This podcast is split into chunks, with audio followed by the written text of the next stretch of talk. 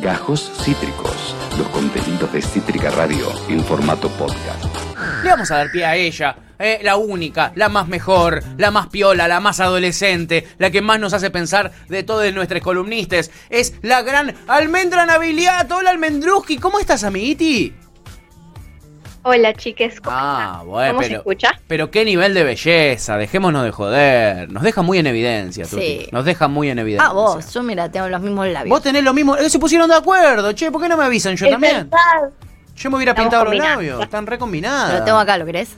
Dale, dale, para el cierre del- de la columna de Almendruski aparezco yo con los labios pintados. Me encantó. ¿eh? Pero dejemos la joda para después, chickens, porque Almen hoy nos viene con una columnaza para pensar a tope. ¿Qué nos trajiste, Almendruski? En el día de hoy vamos a hablar de la dependencia emocional. Me parece que es, es un tema muy importante, creo que hay que ponerlo en cuestión, hay que ponerlo arriba de la mesa como, como todo, y me parece que está buenísimo analizarlo, analizar por qué hay un trasfondo bastante grande sobre esto. Sí. Entonces, nada, me parece interesantísimo. Wow, a ver, para la gente que niega sus sentimientos y que vive eh, encerrada en sus propios pensamientos y deseos, ¿qué es la dependencia emocional, Almen? La dependencia emocional es cuando uno depende 100% de una persona. No sé si 100%, pero ahora voy a explicar por qué. A ver. Cuando uno depende de una persona, una amiga, una pareja, un vínculo X, y todos sus sentimientos, todo su bienestar recae en esa relación, recae en ese vínculo, ¿no? Sí, Y por eso me parece algo eh, tan, tan tóxico, ¿no? claro. Porque nosotros no podemos pretender que, que nuestro vínculo con una persona nos garantice ese bienestar, nos garantice estar bien. Porque eso tiene que empezar por nosotros. Claro. Eh, por eso es importante el tema del amor propio también eh, en, este, en este tema, porque realmente lo que tiene es esta dependencia que nos han inculcado, o sea, esta cultura de la dependencia emocional existe y nos la han inculcado desde hace mucho tiempo, desde que nos dicen que nuestra, de que nosotros somos una media naranja, Ah, de que nos falta algo para completarnos. Claro. Eso ya, ya me parece un montón. Ya me parece que avala que nosotros dependamos de otra persona. Claro.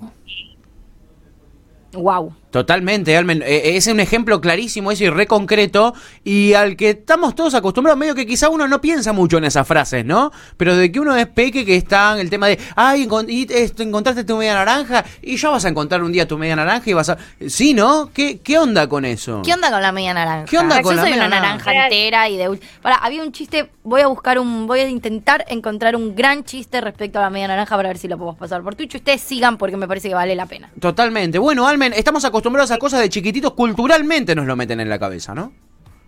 Totalmente, me parece que la dependencia, más allá de que es un comportamiento que también se centra mucho en la infancia, me parece, lo que tal vez a alguno le, fal le faltó, a lo que uno le dieron excesivamente, y eso también lo reflejan en los vínculos de la adultez. Sí. Eh, creo que también se basa en un pensamiento cultural, de que nosotros necesitamos a alguien para estar bien y para sostenernos de alguna manera. Claro. Eh, y por eso me parece que es, no digo que es algo masivo, pero sí me parece que mucha gente sufre de esto. eh, y digo sufrir porque realmente a la larga esto es un sufrimiento. Digo, Claro. depender plenamente de una persona nunca es sano.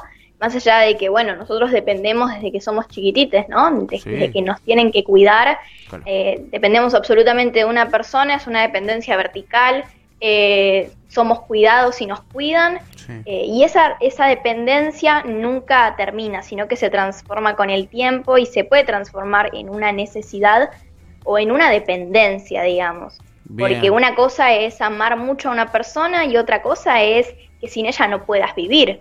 Claro. Entonces, eh, eso me parece como un poco peligroso y a cuestionar, ¿no? Claramente uno no controla lo que siente, uno no controla eh, con quién tiene ese apego, Sí. pero sí puede ser consciente de eso y trabajarlo, porque esto se tiene que trabajar en terapia también, tiene que Claro. cuestionarse a uno mismo este sentimiento, porque como decíamos, a largo plazo esto se termina, te termina lastimando a vos mismo, porque Claro. la cuestión de que los vínculos no son eternos, ya lo hemos hablado varias veces en esta columna, Sí. pero es la realidad. Los vínculos se transforman, cambian y no duran para siempre en algunos, en, al- en algunos casos Sí. y no puede ser que un vínculo dependa de tu estabilidad, o sea, Claro. si un Ahí- vínculo cambia, ahí- sin calma tu, forma- tu forma de ser feliz. Claro, que un vínculo te defina de esa manera. ¿no? Ahí encontré el, el meme, entre comillas, es muy Sí. bueno. Aparece, o sea, el meme es dos, me- dos mitades de naranja Sí, que agarran una naranja completa, o sea, que, la- que, que están de la manito, la, Sí. la media naranja con la otra media naranja de la manito, sí. Y Sí. le mandan, o sea, y se juntan con una naranja entera Sí. y le dice, te presento a mi media naranja. Y la naranja entera agarra de la mano a una banana y le dice, te presento a Carlos. tipo, o sea, te presento a Carlos, como que no tiene nada que ver, ¿no? Sí, sí. Y es, como, y es como un poco el día que Carlota dejó de sentirse una mitad, fue el día que dejó de salir con otras medias frutas. Claro. No, uno es una fruta entera y tiene que salir con frutas enteras. No hace falta estar a la mitad y encontrar una persona que complete esa otra mitad. Bien buscado, bien buscado ese meme. Es un poco así, ¿no, Almen? Muy bien. Totalmente. Eh, es que es- así funciona, nos quieren meter en la cabeza todo el tiempo de que tenemos que depender de alguien para ser felices y no coincido para nada. Sí, Me la- parece la idea de estar este es completo, ¿no? que También. puede ser- ¿Cómo? La idea esto de, de otra persona que te completa. Sí. Como que uno es la mitad y hay otra mitad que te completa, ¿no? Exacto. Parece como si no fuera suficiente lo que nosotros eh, somos. Digo, es algo que socialmente, que la sociedad avala, que queramos depender de alguien y eso me parece horrible porque nosotros tenemos que empezar por nosotros mismos, tenemos que amarnos a nosotros mismos.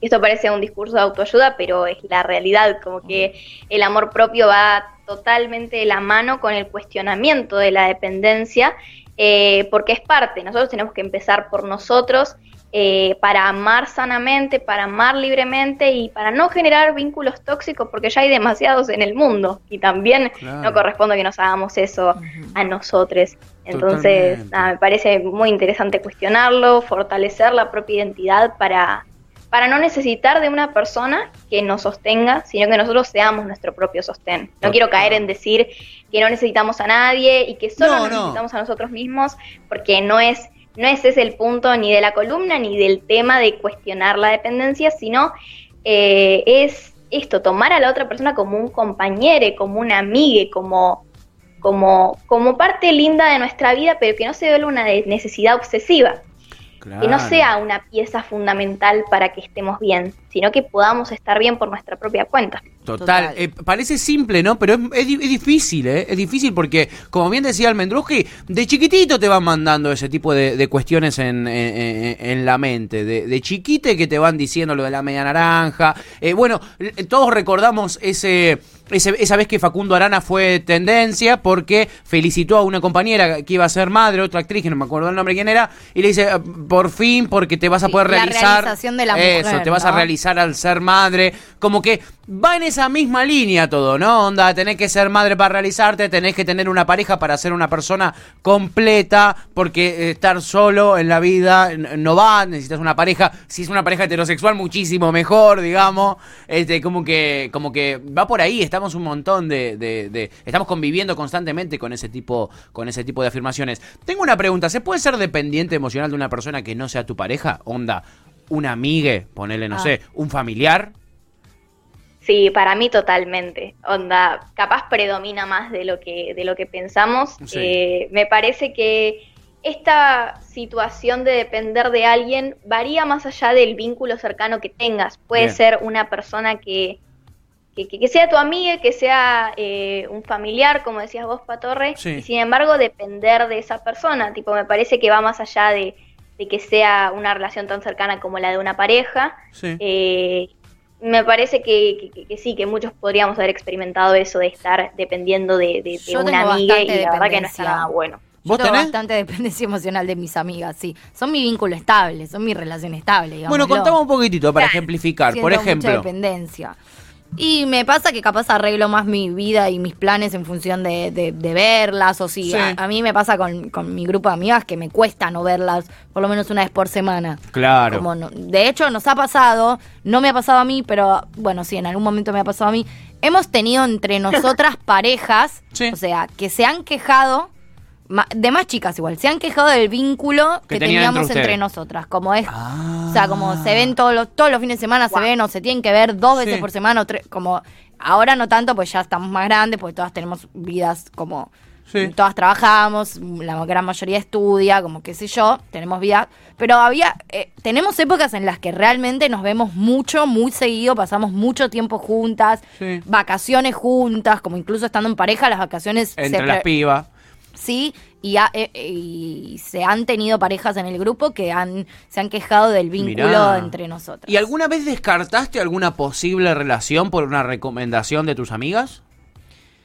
Eh, no me acuerdo puntualmente, pero me parece muy importante. Lo que ellas tengan para decir. Sí, sí, sí, sí. Tenemos un vínculo bastante simbiótico eh, que ha traído, nos ha traído problemas en algunos momentos. Hoy ya estamos un poco más grandes, quizás no tanto, pero Pero sí en su momento. sí, yo creo que somos una, un grupo con mucha dependencia emocional entre nosotros. Almendruski, ¿vos ves este tipo de, de dependencia emocional en, en tu generación o es algo que ves en, en generaciones más, más antiguas? No, me parece que este, esta cuestión todavía sigue siendo foco de un problema. Eh, creo que muchos no lo consideran un problema y capaz es como eh, raro llamarlo así, capaz estoy siendo irrespetuosa, no lo sé. Eh, pero sí creo que es como un problema que, que- que va más allá de las generaciones, sino que es una forma también, como decíamos, cultural que aún no ha cambiado. Digo, la regla, esto de la media naranja sigue existiendo y no lo podemos negar. Y también es una cuestión de educación individual, digo, a lo que uno nos han inculcado, lo que uno le faltó tal vez en la infancia, lo que uno eh, tuvo de manera excesiva y tal vez eso lo replica luego en relaciones futuras. Entonces me parece que, que sí, sigue siendo una cuestión que muchos de nosotros tenemos que, que trabajar y recuestionarnos, más que nada por nuestro propio bienestar, para poder estar bien sin depender de nadie. Totalmente, Almen. Absolutamente. ¿Cómo nos hace pensar esta columnista? ¿Cómo nos hace eh, mirar para adentro? eh? Ponernos introspectives y mirar este, si nosotros también, por ejemplo, en este caso, tenemos cierta dependencia emocional de eh, algune otro. ¿Por qué no? eh? Eh, la verdad que para eso está esta columna adolescente. Es la columna, más que habría que cambiarle el nombre, Almen. La columna mira para adentro. No te hagas el gil o la gila. Así se tiene que llamar. ¿O no? Cuestionate la sociedad. Cuestionate todo, cuestionate todo. Almen, te amamos, la verdad la rompiste toda, eh, has hecho pensar eh, eh, a, toda la audiencia de nosotros acá también, a nosotros acá también, de quién somos dependientes emocionalmente. Y está buenísimo que lo tengas tan claro vos de, tan peque, porque nada, si ya te cuestionas estas cosas a esta edad, supongo yo, o creo yo, desde este punto de vista, que, que tenés menos, menos exposición a ese tipo de relaciones tóxicas, ese tipo de cositas. Clave, sí, por supuesto. Así que ojalá. Bueno, Almendruski, te amamos fuertemente. No llegué a pintarme los labios, no me dio el tiempo, pero te juro que la próxima columna te recibo con los labios pintados, amiga. Me hago cargo. Espero que sí. Bueno, genial, Tuta. Vos encargate y espero, eh, nada, la columna del martes que viene con ansias y los amo un montón a todo el equipo Ay, de atrás. Eh, así que nada, les mando un beso enorme. Besote enorme, Almen. Almendruski, te amamos. ¡Mua! La pueden seguir en las redes. A Almen Laviniat, Naviliat en Twitter es eh, Almen Laborde. La pueden buscar así y la siguen. Siempre anda eh, eh, posteando cosas muy interesantes. Así es. nuestra eh, columnista adolescente. Acabas de escuchar Gajos Cítricos. Encontrá los contenidos de Cítrica Radio en formato podcast en Spotify, YouTube o en nuestra página web.